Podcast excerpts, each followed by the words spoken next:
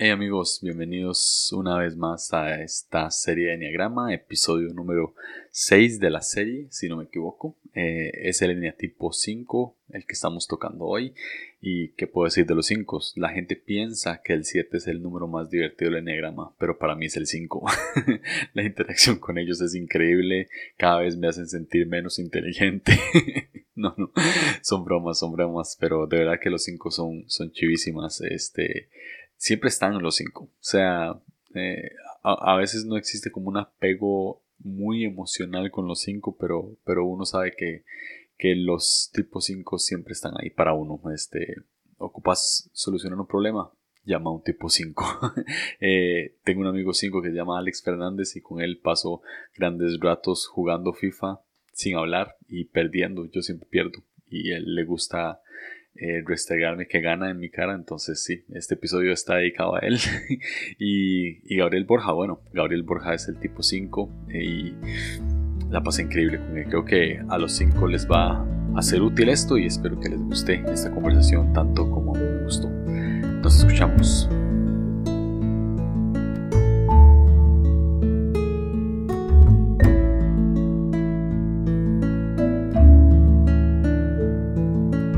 Gabriel Borja, bienvenido. Como que ves número 3, 4, no sé. Bienvenido una vez más aquí. Es un honor tenerte. Ya, ya dejamos de contar, entonces eso es bueno. Ya, ya. somos una pareja de esas viejitas que deja de contar los aniversarios de mes. Sí. Existe un programa español que se llama, se llama El Hormiguero, es viejísimo así. Y a los, a los invitados que llevan más de tres veces yendo, les dan como una como un pase para que vayan cuando quieran. o sea, se, pueden meter cuando quieran. ya sos de esas personas. Ya, cuando quieras, vos nada, vos nada más me decís, hey, cualquier cosa, ok. ¿Qué haces? Prendemos el micrófono, va. Exacto. No, muchas gracias. gracias. Lo aprecio mucho. Me gusta mucho que, compartir con vos y, más, hablando de estos temas, ¿verdad? Que son tan, tan, tan cool, no sé, tan buenos como, como lo es Enneagrama. Y, y bueno, eh, sos un 5, ¿sí? Sí. sí, sí, sí. Aunque Yesaya dice que ahora que soy 9. Ah, que soy. Okay. Justo hoy a la una y media de la mañana me mandó un mensaje, decía, eres 9 y yo. Le dije a mi esposa, oye, este Yesaya dice que soy nueve. Me dice, estás loco, ella es nueve, mi esposa es nueve. Entonces me dice, sí, Jessy, creo que no te conoce, pero no, tú no. ah, ¿y qué? ¿Cómo te sentís con esa definición? No, es que ya en algún momento, o sea, una, una cosa que alguien decía acerca del enegrama, que si tú quisieras como ver cuál es, lo dice incluso Rod Hudson, ¿no? Que ¿Por qué no pruebas? Y, no solamente para conocer qué enegrama eres, sino también para saber cómo funciona el enegrama, para gente que lo enseña. Dice, vive una semana de tu vida como si fueras un uno, por ejemplo. Ah. O vive una semana de tu vida como si fueras todos los números. Primero para crear empatía con otras personas. O sea, como, ah, soy uno, tengo que ser perfeccionista, eh, tengo todo en listas, no sé, como todo lo que, aunque fueran estereotipos, pero intentar vivir. Y de repente te vas a encontrar que uno es como, oh, esto está demasiado real o demasiado cerca. Entonces, se me hizo muy interesante eso y dije, lo voy a probar, estaría bien, ya después lo voy a probar a ver qué se siente. O sea, no lo he vivido, nada más me encantó la idea porque lo escuché que lo, mencionó. Está cool. Me avisas cómo te va, yo soy nueve, entonces. Sí, cuando llegue el de nueve te aviso. Básicamente voy a seguir a mi esposa Dormido. Dormido a las 4 de la tarde. Sí, o sea, ella se levanta aquí, o sea, es como no, no, no hay, o sea, despertador, o sea, nunca pone despertador. Lo amo, amo eso. mi esposa es, mi, esposa es mi, despertador a las 7 de la mañana y yo simplemente, hoy, hoy le dije, hoy le dije, hoy quiero ser príncipe, hoy no quiero ser absolutamente nada. y su respuesta inmediata fue, siempre querés ser príncipe. Sí, sí, sí, sí. Yo había dicho, ¿solo hoy? Exacto. Ah, pero bueno, eh, sigamos con, con que sos 5, que es el número con el que te identificas. Y, Tengo una serie de preguntas. Leí el camino de regreso a ti como por octava vez. Y sí, sí. hay una parte, hay una parte en el camino de regreso a ti que dice todo sobre los cinco o investigadores. Y leo esa parte y de, esa parte saqué una cantidad de preguntas que no sé si te las voy a hacer todas, pero vamos a ver cómo va la mm, conversación. Va. Entonces, no sé dónde van, va a, esto, van a ser bien abstractas, o sea, van a ser así bien. Vamos a ver lo primero que se te venga a la mente. Ah, ¿Te consideras una persona observadora? Sí. Sí, me, acuerdo de siempre leer, o sea, leer gente, leer cosas, ver cosas. Mm, sí. Me, acuerdo este, este momento de estar con mi mamá y siempre que los adultos venían de visita con mis papás, porque eran pastores, era estar como sentado en la sala viéndolos nada más, era, o escuchando. Tenían reuniones de matrimonios y me sentaba en las escaleras a escuchar. ¿Oh, sí? Y no te metías en la conversación, nada más escuchabas. No, nada más, pues obviamente tenía, yo sé, no sé, nueve años, entonces estaban hablando de cosas de matrimonios, yo me sentaba en las escaleras de la casa nada más escuchando. No sé por qué, pero era como estar ahí. ¿De niño tenías preguntas eh, extrañas para tus papás que se quedaban como... Yo creo que sí, o sea, yo le preguntaba a mi papá por qué la televisión era gratuita. o sea, llegué y le dije a mi papá, oye, ¿por qué la tele es gratuita y por qué, o sea, por qué no tenemos que pagar, no? O sea, si hay otros sistemas como, como de que gente paga por la televisión y me decía, no, no sé. Y entonces, o le decía por... Y inventaste Netflix. Pero era como todo el tiempo la ardilla estaba dando vueltas. Entonces, para, para. En algún momento quería yo leer cómo iba a ser el clima. Entonces leía yo una enciclopedia que te decía cómo iba a ser el clima y no sé qué. Y aprendí a leer barómetros. Entonces, como que todo el tiempo estaba coleccionando cositas chiquitas de informaciones súper ridícula que a nadie le importa. Pero te ha servido. ¿Sentís que te ha servido así de adulto ahorita? No, no tanto me ha servido. Lo que me ha hecho es que soy muy autodidacta. Entonces, lo que yo aprendí, o sea, aprendí a manejar leyendo un libro. O sea, me, había estos, aquí en México antes había los, los Volkswagen, los Beatles, los viejitos, ¿no? Los anteriores. Entonces, en ese coche es donde yo iba a aprender a manejar y mi abuelito tenía uno. Entonces, todo el mundo decía, si vas a aprender, tienes que aprender a manejar un bochito, que es como aquí decimos en México, ese coche que ya ni existe casi, pero ese coche, el, el, Volkswagen. Entonces, es un coche de cuatro velocidades, muy difícil de manejar, no tiene dirección hidráulica. Entonces, es como manejar un go-kart. Entonces, me empecé a manejar la primera vez y no entendía para qué era el embrague o el clutch, ¿no? O sea, como que, ¿para qué es eso y qué hace? Entonces, fui a un libro, lo abrí y entendí cómo funcionaba y ya pude manejar después de haber leído el libro. ¡Wow! Yo no sé manejar. Es rarísimo. Yo no sé manejar. este, ¿Te consideras una persona solitaria? Sí, sí, sí, sí. O sea, si puedo viajar solo, no tengo ningún problema. Aparte tuve dos hermanas, entonces no sé si eso yo siempre estaba solo. Era como mucho más solo. Y, siendo mayor tenía que cuidarlas, entonces sí creo que solo. Wow. Ah, ¿Te han dicho que puedes ser un poquito arrogante? Perdón. Y me dice. nueve. Yo nueve, perdón. Es como intimidante. O sea, a veces sí arrogante, pero es como intimidante es lo que más me dicen. Es que intimidas. Incluso mi esposa es como de, déjalo, lo intimidas. Yo, ¿yo qué hice? Yo no me estoy diciendo yo. O sea, es como... Pero sí me dicen como es que intimidas mucho. Eh, no como un ocho. O sea, supongo que no es como un ocho, tal vez sí, pero es como de, pero yo no estaba intentando hacer nada. Es como pero así. ¿Te ha pasado con gente de confianza? Yo tengo un amigo que es 5, ¿verdad? Que, que, es que es 5 de libro, ¿verdad? Entonces es como leer, esta, leer esta persona. Y siempre que digo algo eh, que es incorrecto, en, no sé, en sentido, por ejemplo, en producción audiovisual todo el mundo habla de que le, a las tomas le dicen tomas, pero realmente no son tomas, son planos. ¿Verdad? Entonces, a mí me pasa que alguien está grabando y dice, y hagamos esta toma, y yo, no se llama toma, se llama plano. A mí me pasa eso, pero porque yo sé de producción audiovisual. Pero hay gente que sabe de, todo, ¿verdad? Generalmente los cinco son estas personas que saben de todo. Y cuando estás escuchando este tipo de cosas, llegas a corregir así como, no es eso, es esto. A veces sí, ya, ya no tanto he aprendido más a, dejarlo, como que fluir, pero lo que sí la gente me dice es que te desesperas para explicarme. Entonces cuando me quieren, explícame esta cosa, yo es como de, es azul más rojo, más verde, más así. ¿Qué? ¿cómo? Dime otra vez despacio. Yo, no. como, o sea, me cuesta, no me cuesta enseñar, pero me cuesta el proceso de ir lento a veces. Mm, ok. Entonces, como hay cosas que yo adquiero de información muy rápido y pienso que todo el mundo puede pensar tan, no, no pensar tan rápido. Es como absorber cierta información de repente muy rápido. Mm. Entonces sí puedo bombardear así. Esta pregunta es rarísima. La acabo de ver y no sé por qué la puse, pero. Venga. ¿Cómo ves la vida? o sea, en general. En general. ¿Qué, ah. respondes a eso? Tengo, yo creo que una perspectiva en general positiva. O sea, todo obviamente es como muy medido, razonado, visto.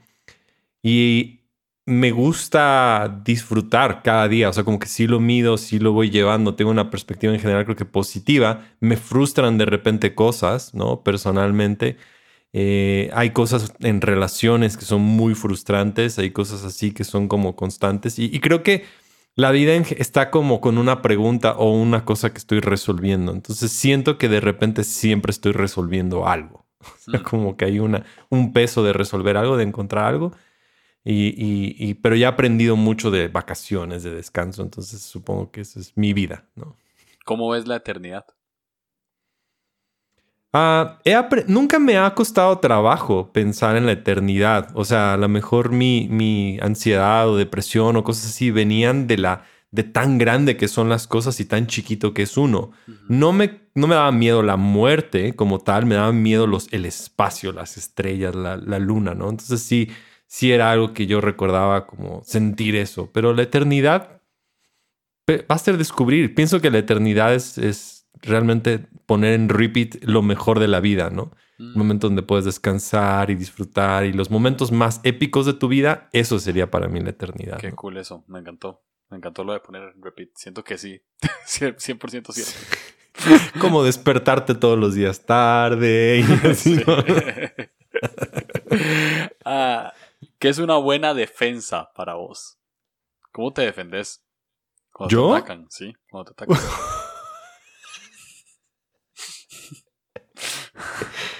Si me das unos instantes voy a decirte cosas, o sea, si quisiera yo puedo decir cosas que son muy hirientes. Sí. O sea, sé que tengo la habilidad de poder decir cosas muy bien pensadas que pueden lastimar mucho a una persona. Entonces, puedo, es que la gente me dice es que me hace sentir como tonto. O sea, sí hay como una sensación que gente me percibe de esa manera. Es como que nos hace sentir, y me lo han dicho estas personas cercanas que amo y oye, ¿cómo me percibes? Pues nos hace sentir como tontos. Entonces sé que tengo esa habilidad de poder así como... Y no es padre. Entonces, mm, sí, no. ah, este... Me mido. ¿Dónde sos sociable y dónde no? Cuando me siento en un lugar seguro, o sea, que la gente que conozco no me está este, pidiendo. Es difícil como pastor porque siempre hay personas a tu alrededor que a veces te están viendo para que les puedas ayudar en cosas. no, no es algo que me moleste, es algo que es como es muy diferente la relación. Entonces, para estar relajado, tengo que estar con amigos y con personas que siento que no hay nada en por medio, no tenemos un motivo, una razón, y yo puedo externar las ideas o cosas que me vengan a la mente y que lo podamos hablar. Eso me, me relaja mucho, ¿no? E, en, otras cosas, me, no es que me aburren, pero es como difícil estar en situaciones donde los temas y las cosas que están tratando no me puedo yo como conectar eh, a full. Entonces sí me gusta. Y sí es ese nivel de intensidad a veces para conectarse en cosas. Em, y, y, cosas con gente socialmente es como más ya algo que uno hace como de trabajo. Entonces es normal. Pero yo relajado, siendo yo tranquilo, sí es con gente que tengo mucha confianza y ya es como que me relajo. Y ahí puedes estar tranquilamente. Sí, sí, el tiempo que sea, como sea, no hay problema, ¿no? Y, solo lo que sea, o sea, no pasa nada. ¿Te han dicho que sos una persona objetiva? Ah, menos ya, porque creo que no soy tan... creo que no soy tan, este... Sí, ya no, porque también he aprendido mucho, o sea, a lo mejor la parte también de música y arte y todas esas cosas ha, traído muchísima ambigüedad, yo creo que a mi vida que abrazo. Entonces, en ese sentido creo que no tanto me pasa a mí, creo que supongo si fuera más como el ala 6 o en otras cosas, creo que sí pudiera ser en cierto momento como muy cuadrado. Esto no salió bien, esto es así. Y antes lo veo, yo lo veo mucho en mí, a lo mejor cuando tenía, mm, o sea, sí, o sea, 25, 24, era muy cerrado, como las cosas son así, ya, cállate, yo sé. Em, ¿Qué sentís en medio del conflicto? Ah, incongruencia. Como no tiene sentido. Estaba leyendo esto en el cabrón regreso a ti, justamente eso. ¿Qué? ¿Dice eso? Sí, justamente. O sea, estaba hablando sobre el conflicto y, lo compara con nueve, pues nueve, cuatro y cinco forman parte de un grupo de reservados, ¿verdad? Entonces el conflicto, pues actúan de, de, cierta manera, nueve generalmente huyen, pero el 5 lo ve incongruente. ¿Por qué? O sea que... es que para mí no tiene sentido. O sea, es que como todo conflicto se puede resolver. Y entonces cuando solo se queda el conflicto es como, vamos a resolverlo. O sea, es como si para mí un conflicto es como, ok, la llanta está ponchada, está mal. Ok, tomamos nosotros un neumático, el, auto, lo quitamos, lo arreglamos, lo ponemos, ya se arregló el conflicto. O sea, está bien los problemas, van a ver vamos a repararlos, vamos a arreglarlos, todo tiene una solución, pero que se quede y se quede y se quede. Es como, esto es incongruente. no sé cómo. Te es súper pesado. No sé cómo te sentís libre de decirle eso a un 9. Yo lo primero pues que pienso, por ejemplo, tengo la lavadora, la lavadora de la casa. Soy que lavo ropa en la casa. Entonces, la lavadora de la casa se le, se le dañó la manguera del desagüe, ¿verdad? O sea, sí, sí. Donde sale. Sí. Mae, no sé, o sea, pasó así dos meses. O sea, literalmente, yo cuando hacía el desagüe de la ropa, no, es que te desesperas conmigo. O sea, cuando hacía el desagüe de la ropa, cuando, ¿verdad? Cuando daba el agua, se iba por el piso. Por eso, porque yo no ponía la manguera. Entonces, hoy tenía, y ojo, ojo, compré la manguera hace dos meses. Hoy la puse bien. Y en la última lavada se volvió a zafar no sé cuánto va a durar. no sé cuánto va a durar zafado, o sea. Pues me causa demasiado conflicto querer, querer armar, no sé qué me pasa. Perdón, Dios. No, pero yo creo que sí, o sea, sí, definitivo, 5, 4 y 9 compartimos como algo que es como un momento en que dices, no, lo, postergamos, o sea, es como no quiero lidiar con eso. Entonces, sin duda hay cosas que sí dejo a un lado, ¿no? Pero pero a lo mejor como conflictos personales y relaciones y cosas así, o es como, ah, esto se siente muy incongruente, no sé. Y sí todo lo llevo a algo racional. Es como, ok, A más A es A. O sea, ya, por favor. Es como A cuadrada, ya, vamos a hacerlo. De hecho, de hecho, cinco se les conoce también como solucionadores, ¿no? O sea, son personas que son buenos solucionadores. O sea, ocupas arreglar algo, llama a un 5. sí, o sea, lo que hablan es que, por ejemplo, el 1 va a hacerlo perfecto, pero el 5 va a darle como estética y formas y cosas y sistemas y números y algoritmos, ¿no? Entonces sí hay una manera de estructurar cosas que, que, que a mí me permite ver. Entonces, eso sí. Muy bien. Eh, ¿Cómo definís si vos fueras la Real Academia Española? y sos la persona que definís palabras. ¿Cómo definís la palabra conocimiento? Ay.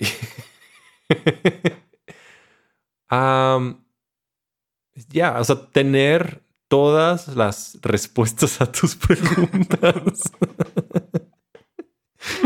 la colección, la colección de las respuestas a cada pregunta. E-, ese es el conocimiento. Es como vienen mil preguntas a tu mente y ahora lo descubres y lo descubres y lo descubres. O sea, para, para comprar un coche. O sea, yo hice una pequeña hojita y puse los pros y los contras y cómo comprar y cuál es la mejor decisión y todo. Entonces, todas las cosas de conocimiento, lo que quiera yo adquirir, va a ser, ok, sí, respuesta a todas mis preguntas. Muy bien. sos de esa persona que recolecta todo tipo de información. O sea, como. Sí. Sí. ¿Qué fue lo más, ¿qué, ha sido lo más random que has esta semana. hace poco, Exactamente. Hace poco le pregunté a un dos que está en esta misma serie, le pregunté a un dos que cuál era, este, ah, cuál necesidad ha visto, esta, cuál, cuál es la mayor necesidad que ha visto, ¿verdad? Nada más así como en general. Y me responde, esta semana. Exactamente. Entonces, esta semana que ha sido lo más random que... Ah, fuimos a una laguna muy cerca de aquí, eh, que es una laguna de agua salada y que se llama este, la laguna del Chichica, que es de las pocas que hay en el mundo, creo que son seis. Y es, este, tiene un alto nivel de magnesio y la profundidad es de 60 metros. y solamente fuimos de un día de campo ahí, pero tenía que saber todo acerca de la laguna. Este, entonces, cosas así como. Generalmente, generalmente sí haces eso. O sea, generalmente. Sí, sí. O sea, si yo, yo voy a ir, por ejemplo, si yo voy a una ciudad de visita, creo una serie de bookmarks. O sea, como en, el navegador voy a crear una serie de lugares específicos donde voy a visitar. Ya sé cuál es la cultura, eh, el nombre del presidente, la comida más importante. O sea, tengo como una serie de información antes de llegar a esa ciudad a la que voy a visitar.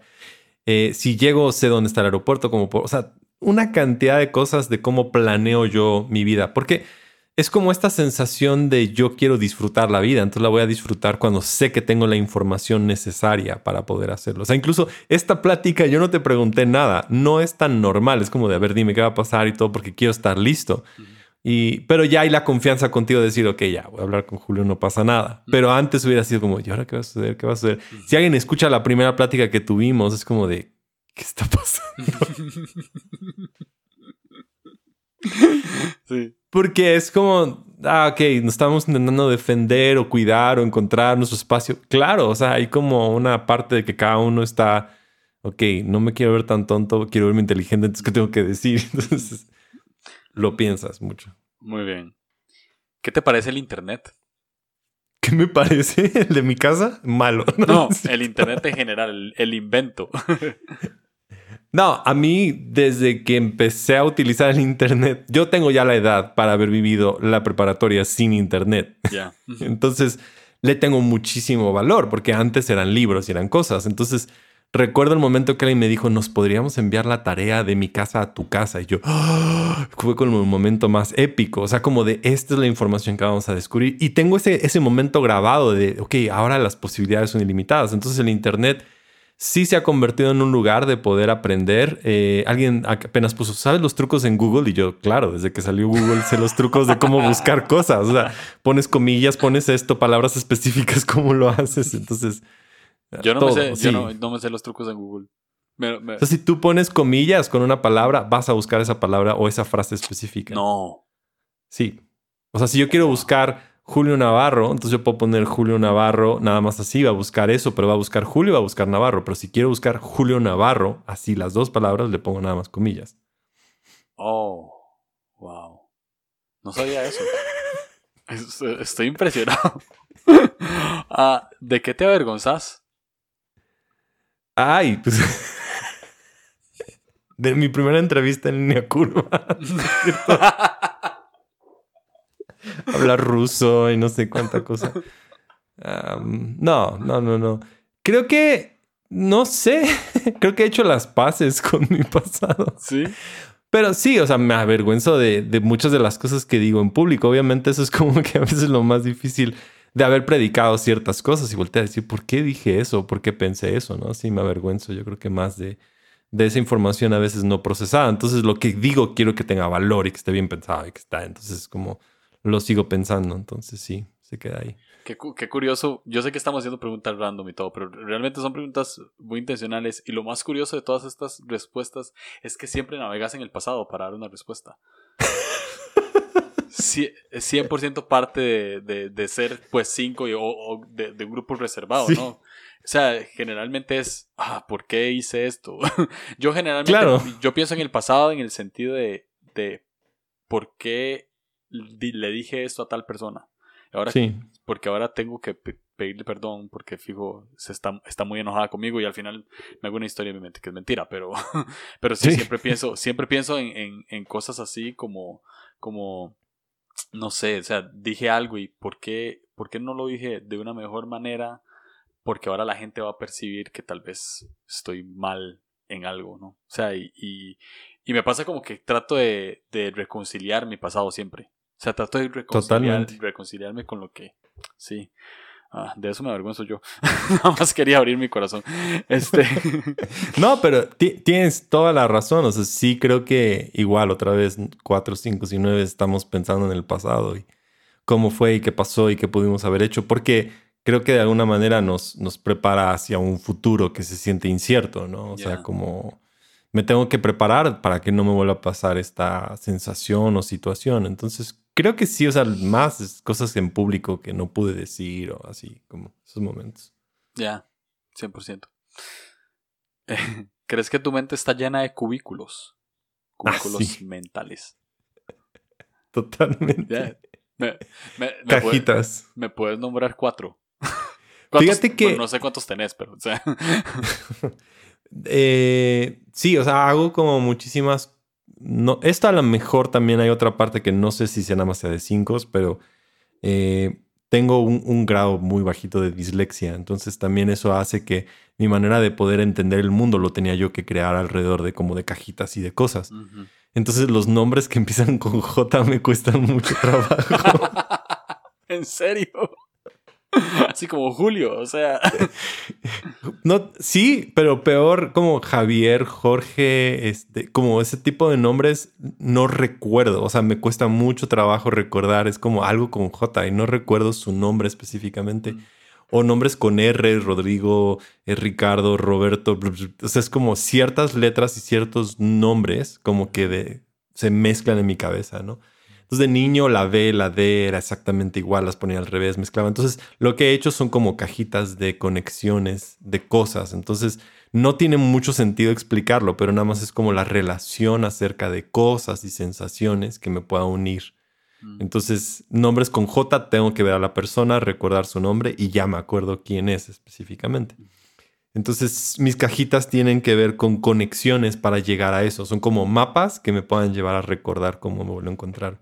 Entonces, cajitas, siempre llevo la billetera en la bolsa derecha y el celular del lado izquierdo o las llaves en una sola bolsa. Siempre las pongo en el mismo lugar en el pantalón. O sea, como cosas así que tengo que mantener porque no puedo buscar cosas. ok, ya está más raro. No, sí, sí, está bien. a mí me pasa algo. Yo tengo ciertos stocks ahí también. O sea, es extraño. Es como. Ah, generalmente, antes usaba billetera también. Y ahora uso tarjetero y el tarjetero solamente lo puedo andar del lado izquierdo. Cuando me lo pongo en la derecha, algo está mal. Sí, sí, Pero, pero, sí me puedo relajar completamente. En, o sea, nada más después lo cambio, pero sí es como, como ahí no debería estar. Sí, para mí tiene que ver mucho con no, no, no, extraviarla para tener que buscarla. Es el proceso de buscar, no lo quiero hacer. Mm. Quiero encontrarla rápido. O sea, no me da miedo, no es como, pero además es como, quiero saber dónde está el dinero, lo voy a sacar. No quiero pensar ese proceso. Mm. Entonces. Muy interesante. está muy interesante eso. Este. Espero que sí. tenés, no, sí. Tenés, tenés varios círculos sociales que la gente no tiene ni idea. Ah, tal vez sí. Estoy en un juego de Star Wars en mi iPad. Y tenemos dos grupos en WhatsApp. Oh, wow.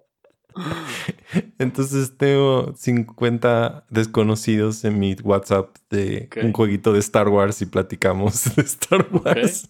Cool, cool, cool, cool, cool. Y ponen cosas de películas. Es un poco raro. Wow. Y también estoy en un grupo de herejía. ok. Eso está cool. En, Facebook. Muy bien. Estaba leyendo en el camino de regreso a ti que Ian, Ian Cron, que es el que escribe el libro, tenía un amigo que era cinco. Y se murió el amigo. Y él, él pensó que era el mejor, el mejor amigo de, él, Diez años en el seminario bíblico y y dijo, no, voy a ir al funeral y solamente voy a estar yo y sus papás y, y su, su esposa o no sé quiénes, las que estuvieran vivos. Y es, las personas que yo conozco era poquita gente. Y cuando llegó, él estaba lleno, funeral, o sea, lleno. Wow. Y él se quedó como, ¿qué es esto? Entonces empezó a hablar con la gente y vos de dónde conoces a tal, ¿verdad? Y él, ah, no, él estuvo 10 años conmigo en la clase de astronomía. Ah, ¿y vos dónde lo conoces? Ah, ciclismo durante 5 años. Ni idea. o sea, no, se no mezclan los grupos sociales generalmente. Ya, sí es cierto. Ahorita que lo mencionas. sí, sí, sí. Sí, sí tenía, tenía, yo creo que sí, como en ese tiempo de adolescencia, sí tenía como varios grupos, así que nunca se mezclaban de amigos y todo eso. Entonces sí, es verdad. Ahora es más difícil, pero sí, en ese momento sí lo puedo pensar que, que sí. Wow, cool. Eh, ¿Cómo organizas tu energía? Yo creo que el hecho también de estar casado con, con Gaby, que es nueve, o sea, tampoco no, no hay mucha demanda. O sea, como que en esas cosas sociales tampoco no hay como una demanda así como muy social. Y me preparo para los días más intensos, ¿no? Que obviamente son los domingos. Entonces ya aprendí cómo, cómo manejar. Entonces para hacerlo me pongo yo mucho, yo tomo la conversación, yo empujo, o sea, como que yo tengo que estar encima de lo que está pasando para sentirme ahí, que lo estoy llevando y va para donde necesito. Sí es una forma a veces de, de, llevar tu energía, pero es como, ok, yo vamos a hablar, te voy a ayudar, vamos a platicar. Entonces sé cómo ya manejarlo. He aprendido mucho y me ha servido, ¿no? Y quieres estar con la gente. No es como que no quieras estar con la gente. Más bien es como, te sientes también cómodo estar solo. O sea, es un lugar, es comodidad. Pero no todo siempre tiene que estar alrededor de tu propia comodidad. Emocionalmente, ¿cómo sos? ¿Cómo te consideras? Pues, o sea, es que, por ejemplo, yo me siento también muy bien como jugando con niños y, cosas así como porque ahí es donde a veces uno ahí es como te explayas. Pero sí creo que soy muy, muy emocional. Hay personas que me conocen que dicen, no, no, o sea, él es mucho más emocional. Incluso apenas con algunos jóvenes de la iglesia platicaban y, me decían, ah, es que eres más emocional que racional, incluso comparado con Gaby. ¿Lloras en películas? Sí, es como, sí soy, o sea, sí soy muy emocional, incluso con mis sobrinos y con mi familia y gente así soy eh, muy conectado, muy presente, platico. O sea, en ese sentido me siento como muy cómodo. Entonces, tal vez es como un switch muy diferente. Tal vez sí son dos personalidades muy distintas. Pero sí Una que las expresas generalmente. Sí, sí, no tengo problemas. No, a veces es demasiado, pero sí. O sea, no tengo problema con, con, hacerlo. Ok, muy bien. No, no. Eh, entonces, ¿te dominan las emociones o sí sabes controlarlas en cierto sentido? sí, he aprendido más a darle mejor lenguaje, obviamente, a las emociones. Eh, y creo que como, como que sí pienso a veces las emociones antes de, o sea, como que esto es lo que estoy sintiendo. A veces previo a que algo va a pasar, que sé que va a ser difícil, es una locura. Ya cuando pasa es como que no estuvo tan mal. Pero si hay situaciones que son difíciles, sí creo que me cuesta trabajo eh, expresarlas. Eh, entonces, no sé. ¿Qué, pasó cuando descubriste el enegrama? Ah, definitivo, la primera vez que lo leí empecé a pensar que era un 8. O sea, esa fue como mi primera reacción. Tal vez porque veo que muchas personas me buscan a mí para que les ayude con respuestas y con cosas y con ayuda. O sea, en mi familia es como si alguien va a hacer algo, me va a mandar un mensaje. Oye, ¿a qué restaurante voy? Oye, ¿dónde sé qué? ¿Dónde hago esto? ¿Dónde Es como que esa busca y también ganas de poder transformar y hacer cosas. Como que esas dos cosas sí que las he tenido desde hace mucho tiempo. Entonces, fue un, fue un proceso muy bueno porque creo que me ayudó a, a sentirme mejor como conmigo mismo, o sea, como hacer las paces, como decías, de cosas del pasado, por qué las hiciste y cómo las hiciste y ver a otras personas. Y me ayudó mucho a entender, ok, no todos somos iguales. Entonces, primero aceptar a otros y también un proceso de aceptación personal muy, muy, muy saludable. De esto está bien. Cool. ¿Cómo ves a Jesús en vos?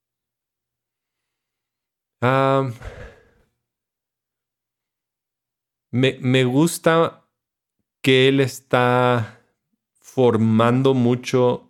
Eh, primero sí lo veo como un maestro que me está enseñando cómo llevar mi vida.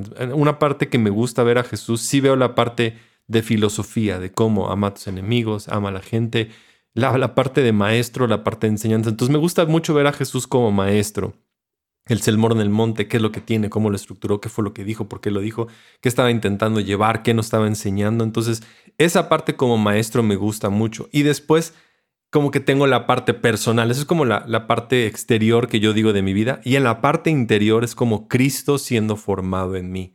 Mm. Entonces, tal vez esa parte de Cristo cambiándome, transformándome, quitando las inseguridades y transformando mis errores y cambiando mi interior entonces, no sé por qué a lo mejor lo tengo así en cajitas, pero veo a Jesús como el maestro que enseña, que camina, que tiene una filosofía de vida que es muy congruente y que funciona. y después a Cristo que transforma mi interior y su espíritu me está renovando y transformando a la mejor emociones y sentimientos y lo que siento. Entonces, tal vez sí lo he, lo he como dividido en dos cachitos, pero me ayuda a poder como entender en esos dos aspectos, como Jesús el que enseñaba y caminaba y vivió y estuvo ahí y el Cristo que está transformando mi interior, no sé. Wow. Ah, a, a, cinco que están escuchando, em, generalmente cinco no son eh, no son como tipos de personas que, que logran conectar con sus emociones, ¿no? O sea, como que las, las, las reservan un poco, por lo general. Sí. Eh, vos sos una persona que, pues, sos un poquito más libre en sus emociones. Eh, has trabajado, según lo que me has contado, has trabajado un poco en ello y demás. ¿Qué le podrías decir a personas que, cinco o no cinco, o sea, personas que reprimen mucho sus emociones y no, no les gusta mostrarlas? Sí, yo creo que si nosotros no, no tenemos un buen proceso de inteligencia emocional, yo creo que sea el número que seamos, nuestras culturas latinoamericanas nos impulsan mucho a reprimir. O sea, esa es como nuestra primera reacción. Reprimimos o huimos, las cuales las dos son muy malas formas de hacerlo.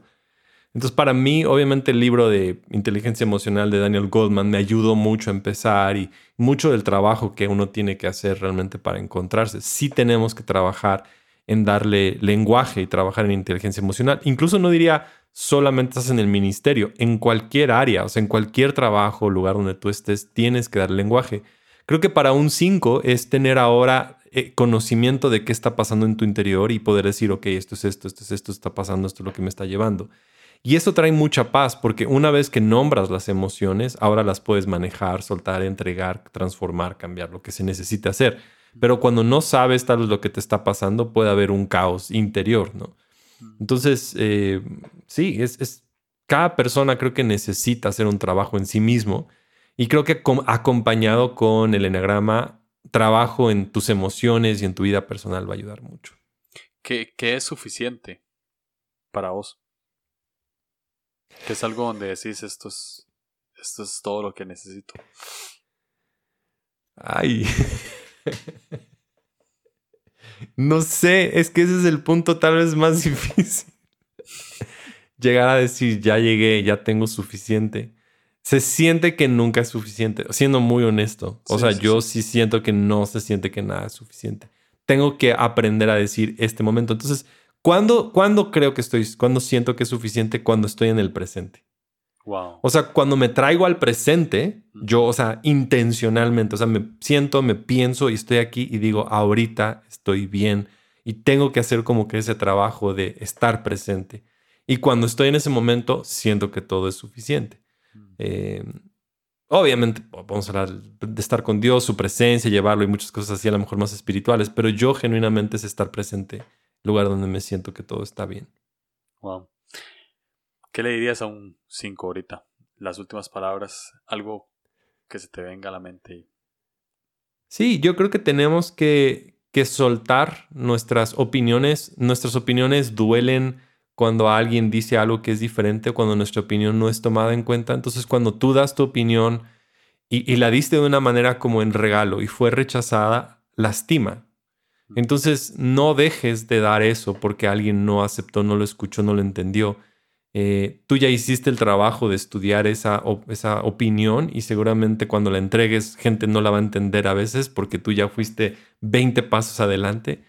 Eh, regresa, inténtalo otra vez, sigue dándolo, sé paciente, muy paciente. Entonces, eh, y sí, no te desesperes, sé paciente con lo que tienes, es un regalo. Me, me encanta esa respuesta porque la virtud del, del 5 es el despego, ¿no? O sea, soltar. Eso, este.